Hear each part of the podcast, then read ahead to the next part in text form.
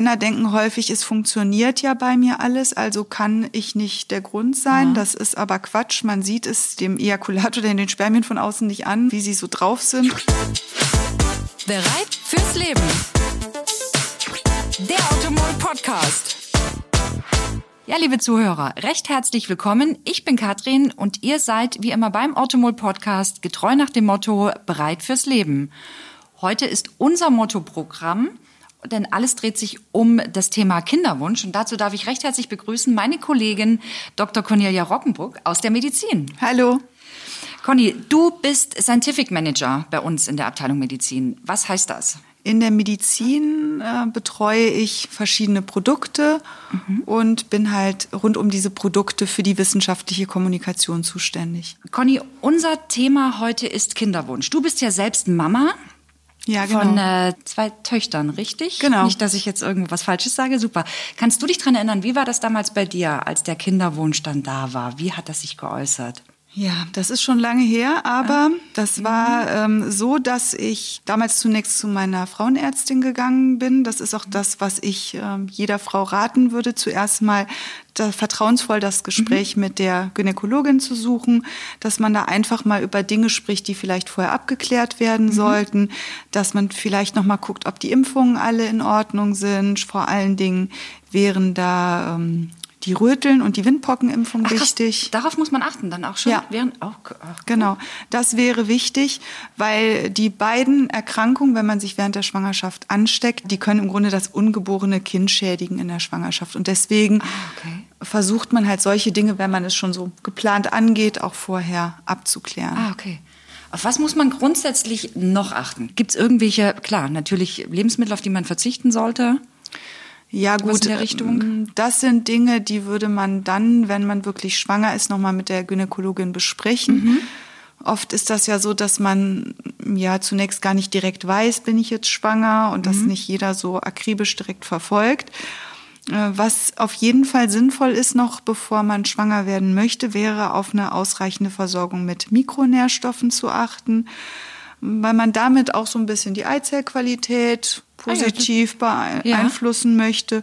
Und vor allen Dingen wäre die Gabe von Folsäure sehr wichtig, weil ähm, das so ein paar Wochen dauert, bis der Folsäurespiegel auf einem guten Niveau ist. Aha.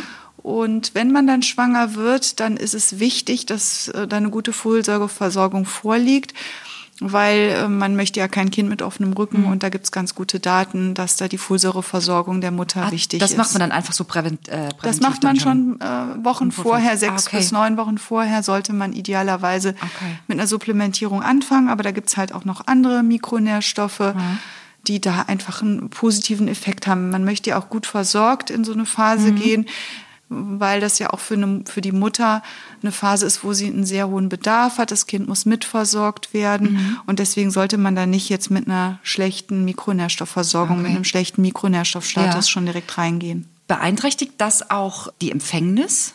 Ja, dazu gibt es Daten, die schon zeigen, dass die Eizellqualität okay. ähm, eventuell besser ist, wenn die Versorgung der Mutter auch ah, okay. optimal ist. Ja. Aber mm, ja, insgesamt sollte man sich halt überlegen, dass es ähm, auch für den ganzen Körper leichter ist, wenn die mhm. Speicher mhm. aufgefüllt sind, weil die Klar. Nährstoffdichte in der Schwangerschaft ähm, ist ja sehr hoch, das, also mhm. beziehungsweise die, ähm, der Bedarf von ah, okay. an Mikronährstoffen in der Schwangerschaft ist sehr hoch. Und äh, deshalb ist es sicherlich gut, schon vorher optimal versorgt zu sein. Wie ist das? Wie viele fruchtbare Tage gibt, äh, Tage gibt es denn äh, während des Zykluses. Das ist, wir ja. haben ja alle in der, also in der Biologie ein bisschen aufgepasst, ist aber auch schon ein bisschen lang her. Ne? ja. Und um das Ganze noch mal ein bisschen aufzufrischen. Und ähm, vor allen Dingen, was natürlich auch wichtig ist für die Leute oder für die Frauen, die schwanger werden möchten, wie kann ich die erkennen? Ja, jeder, der sich damit schon mal so ein bisschen beschäftigt hat, der weiß, dass der Zyklus so grob ja, sich in zwei Teile gliedert. Mhm. Das ist der erste Teil, da reift eine Eizelle heran, meist ist es eine. Und dann nach ungefähr 14 Tagen kommt es zum Eisprung. Und ähm, kurz vor und nach dem Eisprung ist dann im Grunde die beste Zeit, ähm, wenn man jetzt äh, schwanger werden möchte. Mhm. Und ähm, äh, das sind wirklich nur 12 bis 24 äh, Stunden nach dem Eisprung, in denen man schwanger werden kann. Das heißt, die männlichen Spermien haben im weiblichen Körper so eine ungefähre Überlebenszeit von zwei bis fünf Tagen, manche sogar von sieben Tagen, die richtigen Kämpfer so dass die Wahrscheinlichkeit für eine Befruchtung der Eizelle kurz vor dem Eisprung eigentlich so am höchsten ist. Das heißt, das begrenzt sich wirklich auf einen kurzen Zeitraum, aber durch die Lebensdauer der Spermien sollte man vielleicht schon das so ein bisschen einplanen. Das ist, also man sagt so, alle zwei bis drei Tage, wenn man Geschlechtsverkehr hat, dann ist das so ein guter Rhythmus, um die, diesen, diesen Zeitpunkt auch zu treffen, wenn man jetzt nicht mit Ovulationstests oder mit anderen Möglichkeiten, um den Eisprung zu bestimmen, arbeiten möchte. Die gibt es natürlich auch. Ein Thema, was ja auch sehr häufig immer so ein bisschen vor oder, oder hinter vorgehaltener Hand diskutiert wird, die, mhm. wenn man nicht schwanger wird, die Gründe. Ja. Wie, was gibt es aus medizinischer Sicht? Ich, es gibt ja natürlich viele Gründe und es liegt ja auch nicht immer, da sind ja auch immer beide Parteien genau. halt, äh, die man da ins Boot holen muss. Wie sieht das die Medizin? Ja, es ist so, dass man sagt, ungefähr ist die Wahrscheinlichkeit, in einem Zyklus schwanger zu werden, so bei 20 bis 30 Prozent. Das ist also normal, dass es nicht sofort funktioniert. Mhm. Man, man sagt, normal ist es bis zu einem Jahr dass es so lange dauern kann, bis sich eine Schwangerschaft einstellt. Es hängt natürlich auch ganz stark vom Alter ab. Je älter okay. die Frau ist, desto geringer ist ja. die Wahrscheinlichkeit, pro Zyklus schwanger zu werden. Viele Menschen denken, das muss sofort klappen mit der Schwangerschaft, wenn sie nicht mehr verhüten. Aber die Voraussetzungen für, für eine Schwangerschaft sind ziemlich komplex und man braucht doch sehr, sehr viel Geduld. Insgesamt sagt man, dass ein Drittel der Frauen auch länger als ein Jahr warten muss, bis sich die Schwangerschaft einstellt. Insofern sollte man nicht direkt Sorge haben, wenn das jetzt nicht funktioniert. Das ist dann völlig normal. Es ist ja, ja auch häufig, dass man sich halt unter Druck setzt. Dann genau. Äh, sagt man ja oder hört man halt oft, dann klappt es halt nicht. Und wenn man das einfach mal abgelegt hat, dann zack.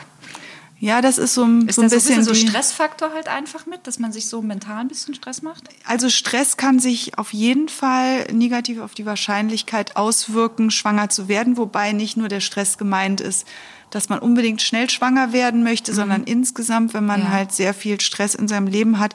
Da gibt es auch äh, Forscher, die festgestellt haben, dass diese Frauen einen hohen Alpha-Amylasespiegel haben und dass diese wirklich seltener schwanger werden.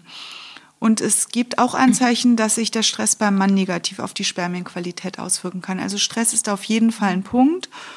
Und Schätzungen zufolge bleibt sogar jedes fünfte bis siebte Paar, das sich mhm. Kinder wünscht, kinderlos, Tendenz steigend, weil vielen Paaren ist auch nicht bewusst, dass die Gründe für die Kinderlosigkeit auch in 40 Prozent der Fälle beim Mann liegen. Das wäre jetzt die nächste Frage gewesen. Da ist ja auch, das ist ja auch immer so ein Thema, was Männer nicht mhm. unbedingt gerne hören möchten. Genau. Aber das es ist ja äh, einfach die schlechte Spermienqualität des Mannes. Ja. Wie ist das, was kann man quasi dann dagegen tun? Oder wie mhm. kann man, also, welche Untersuchungen gibt es zum Beispiel? Kann man da irgendwo was dagegen machen?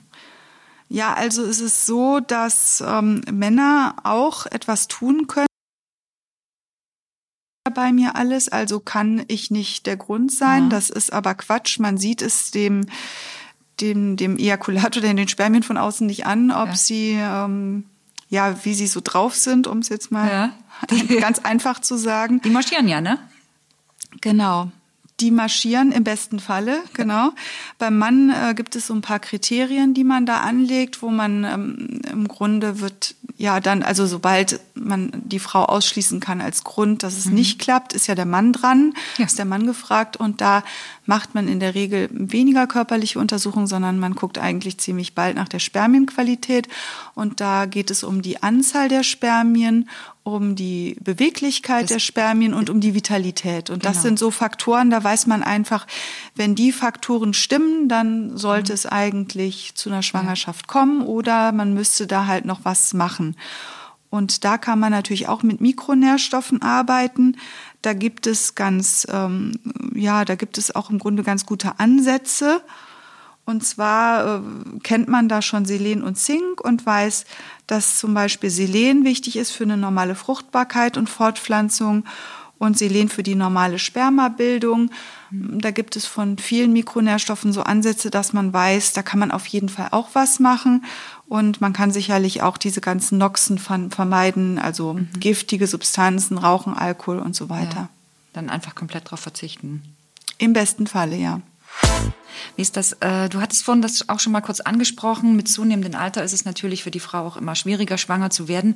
Ja. Gibt es ich sage jetzt mal, so einen perfekten Zeitpunkt, um, wenn man schwanger werden möchte? Oder gibt es generell biologisch gesehen einen perfekten Zeitpunkt, schwanger zu werden? Vom, vom Alter her, ist das dann Mitte 20, Ende 20? Ja, genau, das wäre eigentlich so, wie es ganz früher war, zwischen 20 und 35 Jahren, beziehungsweise ja eigentlich sogar vor dem 30. Lebensjahr. Das hat sich ja sehr stark geändert. Das durchschnittliche ja. Alter bei Erreichen einer Schwangerschaft liegt jetzt auch schon über 30 Jahren, glaube ich.